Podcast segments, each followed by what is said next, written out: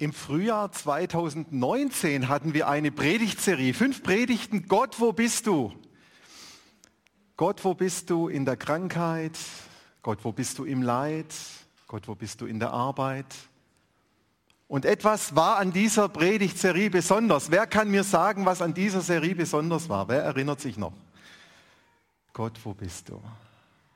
Es hat mit dem Rahmen, wie wir die Predigt gestaltet haben, zu tun. Wer weiß noch, was da das Besondere war?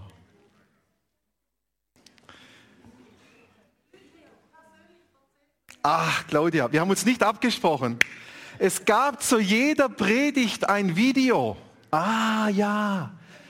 Wo ein Ehepaar aus unserer Gemeinde zu diesem Thema etwas erzählt hat, weil sie persönlich betroffen waren. Erinnert ihr euch noch? Es ging immer so sechs, sieben, acht Minuten, wo die Paare erzählt haben, wie sie diese Situation mit Gott erlebt haben.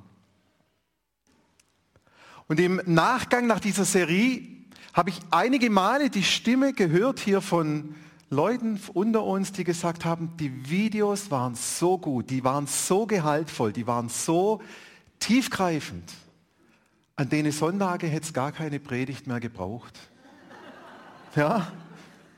Muss man auch mal mit klarkommen als Prediger, genau. Aber was ich festhalten möchte, ist, wenn Menschen ihr Leben öffnen und uns von den Erlebnissen, die sie machen, erzählen, dann berührt uns das. Dann macht es was mit uns. Vor genau einem Jahr haben wir online eine Umfrage gemacht, wie ihr unseren Gottesdienst findet. 109 Leute haben teilgenommen und wir haben auch gefragt, wie kommen die Predigten von Dave und von mir an. Und wir haben immer wieder die Rückmeldung bekommen, so gut, dass ihr auch immer wieder Dinge von euch persönlich einfließen lasst. Das macht es nochmal so greifbar, so persönlich. Und auch hier halte ich fest, es berührt uns, wenn Menschen ihr Leben öffnen und uns von ihren Erlebnissen mit Gott erzählen. Als ich zum Glauben gekommen bin, da habe ich sehr viele Bücher gelesen, sehr viele Biografien von christlichen Leitern, von Missionaren und ich habe die verschlungen. Es hat mich fasziniert, wie sie mit ihren Erfolgen und mit ihren Niederlagen umgehen, wie sie kämpfen mussten im Glauben, wie sie draus rausgekommen sind. Und es hat mich äh, angefeuert und mir gezeigt, wie man seinen Glauben leben kann, weil sie ihr Leben geöffnet haben und es in dem Buch niedergeschrieben haben. Und ich halte fest an dieser Stelle und fasse zusammen all das, was das, äh, äh, was das vereint. Es berührt uns, wenn Menschen von ihrem Inneren preisgeben. Es tut uns gut zu sehen, dass Menschen mit den gleichen Dingen zu kämpfen haben wie ich. Und es inspiriert zu sehen, wie sie mit diesen Dingen umgegangen sind. Es fasziniert uns, wenn wir hinter ja manches gute Bild von Persönlichkeit blicken dürfen und sehen können, ach, die sind ja ganz normal. Wenn wir Menschen manchmal auf so ein Podest stellen und dann, wenn sie sich öffnen, wir merken, die sind ja so wie ich. Und das tut uns gut und das inspiriert und das ermutigt uns. Und so stellt sich mir die Frage, warum machen wir das eigentlich nicht viel öfters? Uns ganz ehrlich zu erzählen, wie es uns geht. Unser Leben zu öffnen. Oder anders gefragt, warum fällt es uns so schwer, dann auch mal das zu sagen, wo wir zu kämpfen haben, wo wir Probleme haben? Warum fällt es uns so schwer, andere Menschen in unser Leben reinschauen zu lassen. Ja, heute Morgen geht es um das Thema Öffne dein Leben. Und vielleicht hat sich der ein oder andere von euch schon gefragt, ja, wie passt das denn überhaupt zu dem Thema Willkommen zu Hause? Was hat das Thema Öffne dein Leben mit dem Thema Willkommen zu Hause zu tun? Zwei Gründe. Der erste Grund ist, dass wenn du bei Gott ankommen möchtest, wenn du bei Gott zu Hause sein möchtest, dass du dein Leben öffnen musst, Gott gegenüber. Dass du ehrlich vor Gott sein musst, sagen musst, Herr, so sieht es in mir aus, so geht es mir. dass Jesus nicht nur dein Retter und Erlöser wird und er dir ein angenehmes Leben bereitet, sondern dass du auch sagst, diesen ganzen Mist, den habe ich, hab ich veranstaltet. Und dass du das bekennst und ablegst.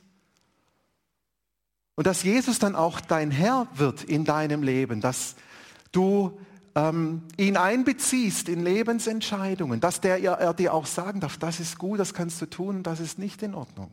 So wie wir das ja heute Morgen auch schon gesungen haben. Herr, sei du, Jesus, sei du der Herr in meinem Leben. Das ist der erste Punkt. Wir sollen uns öffnen, um wirklich bei Gott ganz anzukommen. Und der zweite Punkt, warum dieses Thema super zur Predigtserie passt, ist, weil wir erst dann wirklich in der Gemeinde angekommen sind, wenn es uns gelungen ist, Beziehung mit Menschen zu leben, mit Menschen, die nicht nur unsere Schokoladenseite kennen wo ich so sein darf, wie ich bin, wo ich über Schwachheit sprechen darf. Also das Maß, die Bereitschaft, wie wir hier zueinander offen sind, ergibt am Schluss das Maß dessen, wie wir uns zu Hause fühlen können. Nicht, weil wir am Sonntag hier zusammen sind, wird Gottesdienst ein Zuhause, wird Kirche ein Zuhause, sondern weil wir connecten, weil wir Berührungen haben, weil wir Verbindungen haben zueinander, wo wir ehrlich, wo wir offen sein könnten. Deshalb wird Kirche, wird Gemeinde ein Zuhause. Und dann gibt es noch einen wichtigen Grund, warum ich glaube, dass dieses Thema eine ganze Predigt verdient. Und diesen Punkt, den habe ich letzten Sonntag schon anklingen lassen in der Predigt. Willkommen zu Hause in der Kirche ankommen. Und ich habe da einige Bilder von Kirche, von Gemeinde vorgestellt, die wir in der Bibel finden. Ich habe nochmal die Folie von letztem Sonntag mitgebracht. Als Haus von lebendigen Steinen, als Familie Gottes, als Leib Christi und so weiter. Und all diese Dinge, die wir hier finden, das sind Aspekte, Attribute, die sich in sonst keiner anderen Organisation dieser Welt wiederfinden. Diese Dinge findest du nur in Gemeinde, wo du Familie bist, über die Blutsfamilie hinaus, wo du dich als Leib bezeichnest, wo wir miteinander etwas gestalten können, weil wir so unterschiedlich sind und zusammen doch eins sind.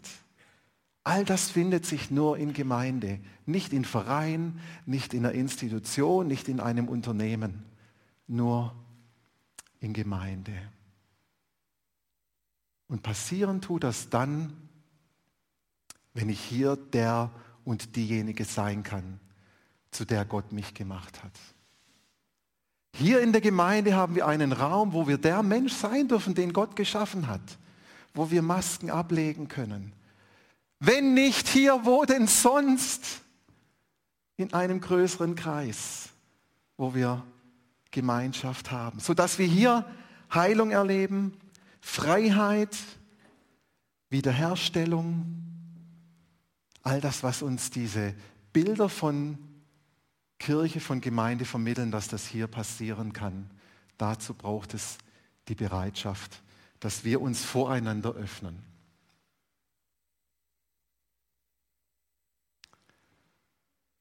Aber gell, sich zu öffnen, ist nicht so einfach. Das schafft Spannungen. Und wenn wir anfangen, uns zu öffnen, dann ist auch gleich die Frage, was denken jetzt wohl die anderen über mich? Oder wir denken vielleicht, ja gut, ich öffne mich, aber wenn sich die anderen nicht öffnen, dann stehe ich ja auch blöd da. Und es erfordert Mut, diesen Schritt zu gehen.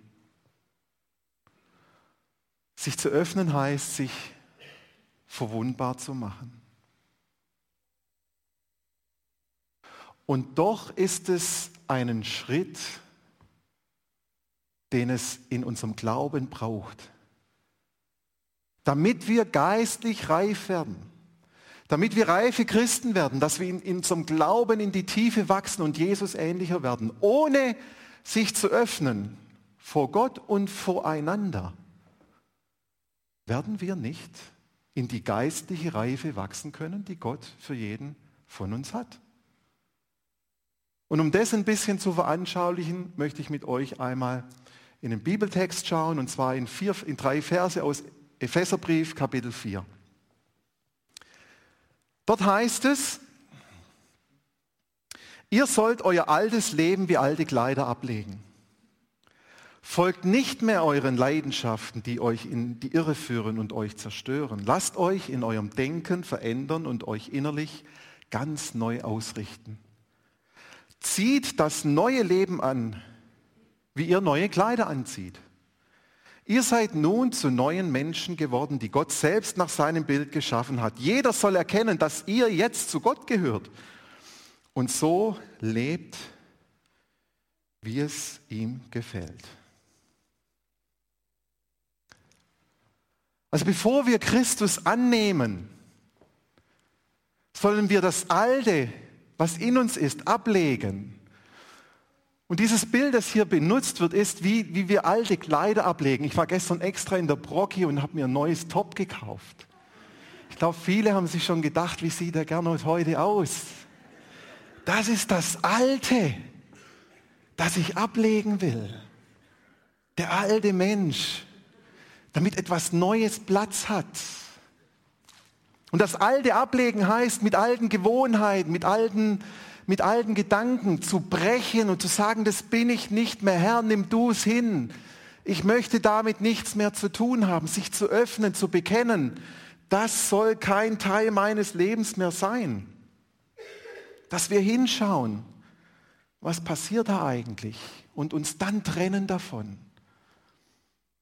Aber wisst ihr was? Mein Eindruck ist, dass viele Gläubige das Neue einfach nur drüber ziehen. Und sie vergessen, das Alte abzulegen.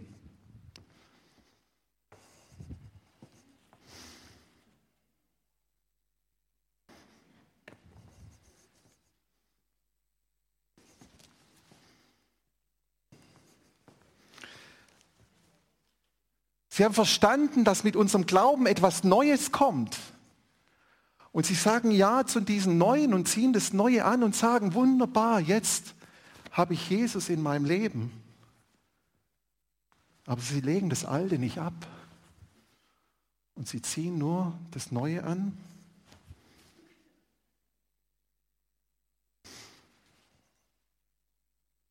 Und so strengen sie sich viele Jahre an, gegen das Alte, was noch da ist, anzukämpfen. Und zu sagen, guck mal, ich bin neu gemacht. Ich bin ein neuer Mensch. Jesus ist jetzt mein Herr.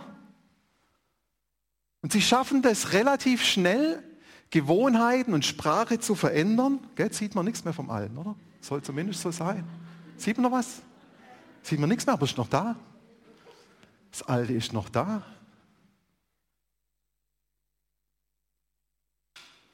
Und wir passen uns an die Gemeindekultur an. Wir passen uns an in unserer Sprache, wenn wir hier reinkommen in diesen Raum. Und es gelingt uns, geistlich zu wirken. Und dann gibt es die vielen anderen Zeiten, wo wir nicht in der Gemeinde sind, wo das Alte rausdrückt wo wir dem Alten wieder Platz geben, wo wir alten Gewohnheiten nachgehen, weil wir es nie abgelegt haben. Es ist immer noch da. Und wo wir froh sind, ja niemandem aus der Gemeinde zu begegnen, dass sie nicht sehen, was da noch an Alten in uns drin steckt. Und es ist wie das Bild von einem Eisberg. Ein Eisberg hat aufgrund seiner, seiner Dichte, gucken ungefähr 10 Prozent oben aus dem Wasser raus. 90 Prozent befinden sich unter der Wasseroberfläche. Und wir arbeiten daran, dass die oberen 10 Prozent, die alles sehen, dass die in Ordnung sind. Und wir vergessen die 90 Prozent und denken, mit den 10 Prozent ist ja alles gut. Hauptsache, ich passe hier rein. Ich gehöre die dazu. Es, es fällt nicht auf, dass da noch was Altes drin ist. Hauptsache, das Neue kommt durch.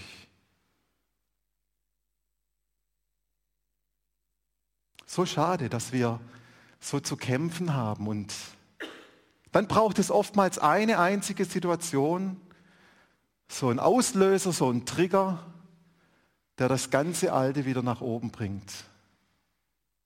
Der Neid, Streit, Unvergebenheit, ist alles noch da. Alles noch da.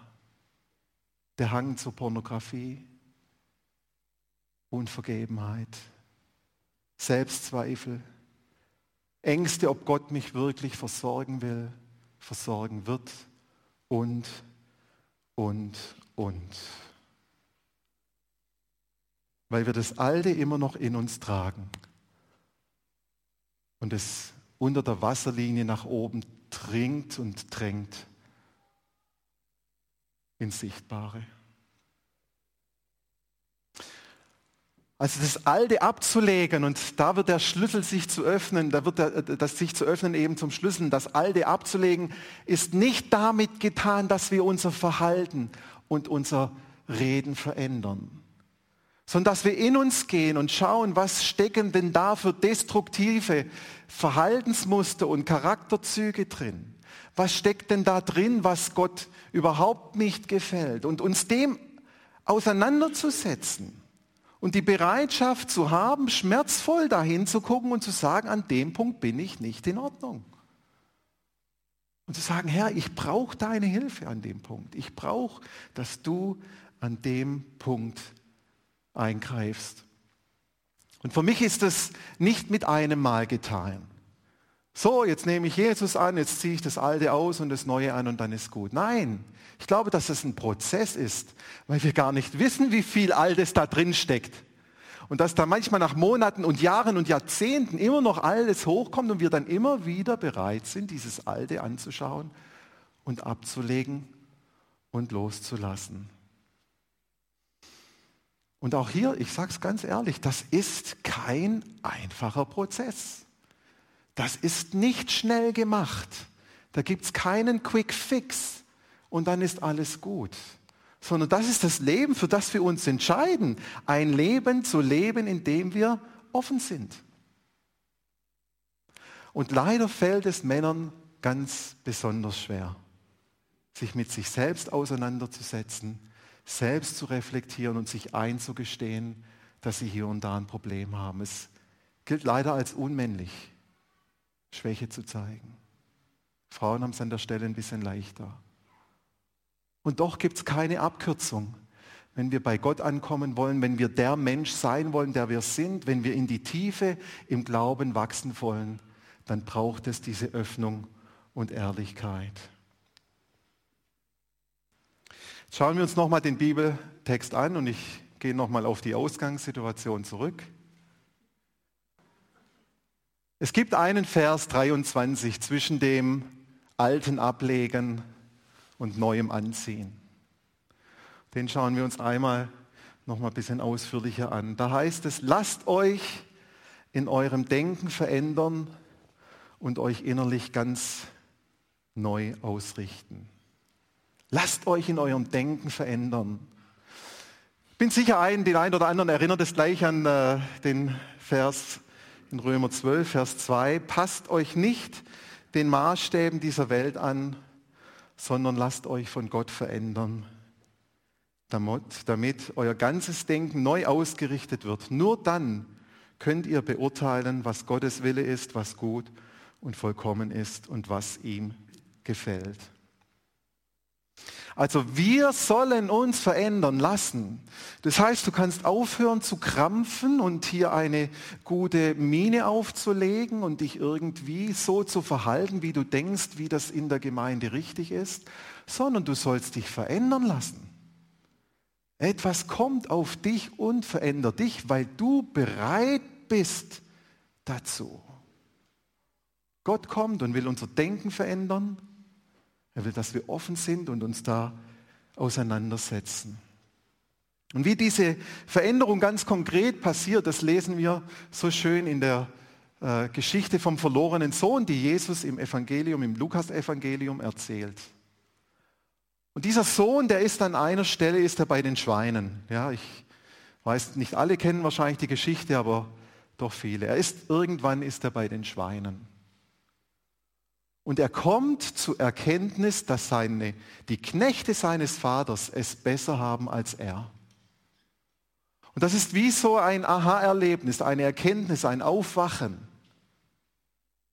Was habe ich eigentlich bisher gemacht? Wie blöd war ich nur bisher so zu leben? Selbst die Knechte meines Vaters haben es besser als ich hier. Und daraufhin entschließt er sich, das Alte hinter sich zu lassen. Mit dem Alten abzuschließen, mit dem, wo er, wo, er, wo er sein Leben verschwendet hat und nicht nach dem Vater gefragt hat und nicht nach den Werten, die in der Kultur gelten, gefragt hat, sondern sein egoistisches Leben gelebt hat. Er entscheidet sich an der Stelle, mit diesem Leben abzuschließen. Und ich muss es euch jetzt zumuten, was es heißt, das Alte abzulegen.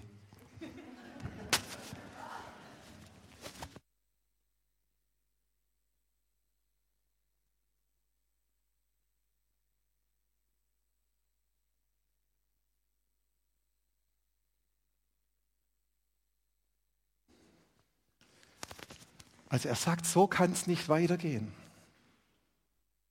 So kann es nicht weitergehen.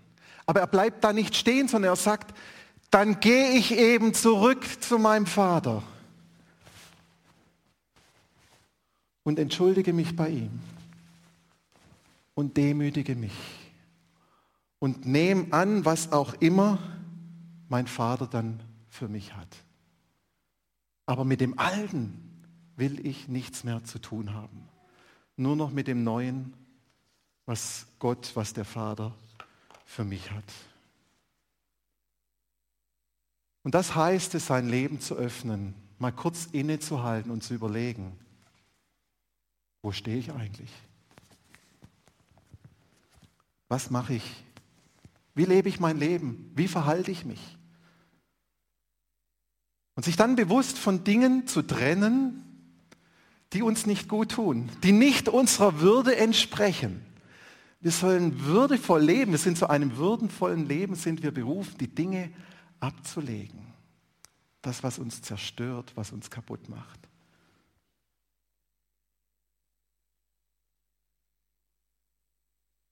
Und verstärkt wird dieser Denkprozess, jetzt weiß ich, was fehlt, meine Brille fehlt. Verstärkt wird, wird dieser, dieser Denkprozess wenn ich mich mit Menschen austausche, wenn ich in der Gruppe bin, wenn ich mich öffne, wenn ich anfange, in mein Herz schauen zu lassen. Dann kann das nochmal eine ganz andere Kraft und Dynamik entwickeln, dass etwas Altes geht und etwas Neues kommt. Denn leider ist es so, dass wir oft selber betriebsblind sind für die Dinge, die sich verändern müssen und es gut tut, wenn andere kommen und sagen, hast du schon mal daran gedacht? Oder du, ich sehe bei dir das. Oder wie gehst du denn damit um? Wie machst du das? Und wir merken, oh, stimmt, da habe ich noch nie dran gedacht.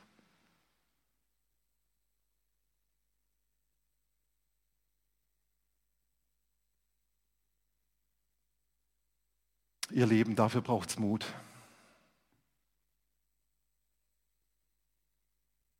Mut, sich verwundbar zu machen Mut, sich angreifbar zu machen, Mut, dass Menschen komisch von uns denken.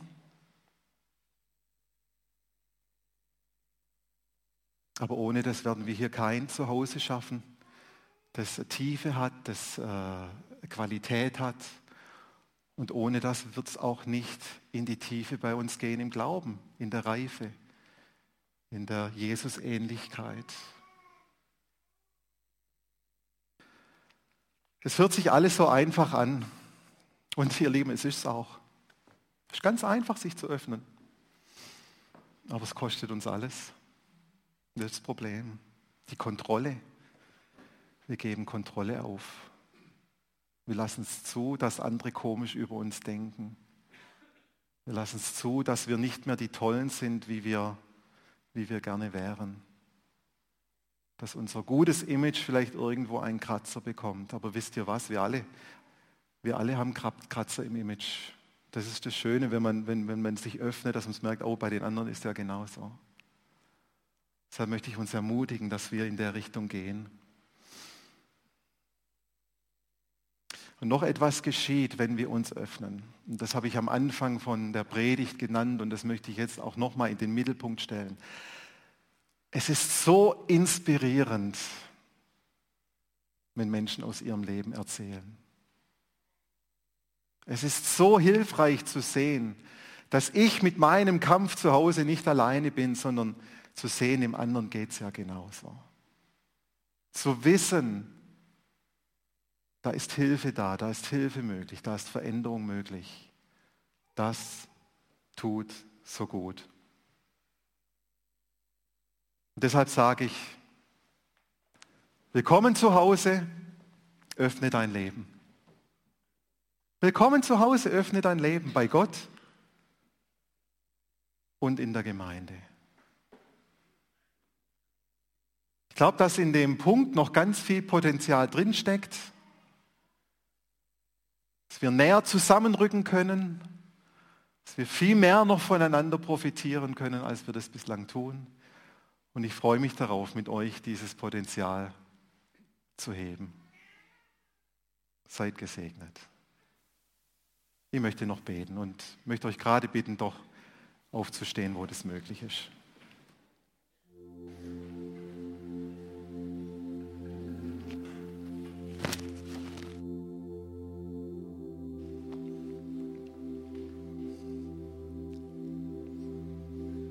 Himmlischer Vater, du kennst jeden von uns durch und durch.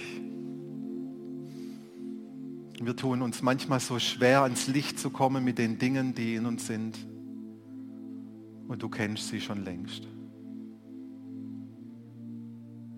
Herr, hilf uns hier eine Gruppe von Menschen zu sein, die diesen ähm, Schatz und diese Qualität von Gemeinschaft, die eine Gemeinde beinhaltet, erkannt hat und darin lebt.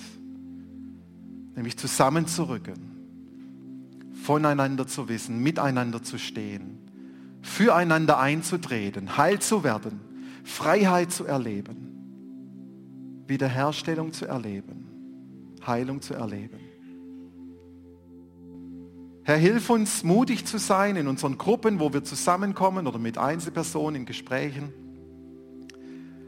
unser Herz zu öffnen und mitzuteilen, wie es uns geht. Herr, wir wollen mit deinen Augen sehen, welchen Schatz du in Gemeinde, in Kirche hineingelegt hast. Ein Ort des Willkommens, ein Ort des Zuhauses. Das wollen wir leben. Hilf uns dabei. Herr, und hilf uns mutig, uns zu öffnen und Schritte zu gehen, damit Heilung passieren kann. Und wir dir immer ähnlicher werden. Danke, bist du jetzt bei uns. Führe und leite du uns, Jesus. Amen.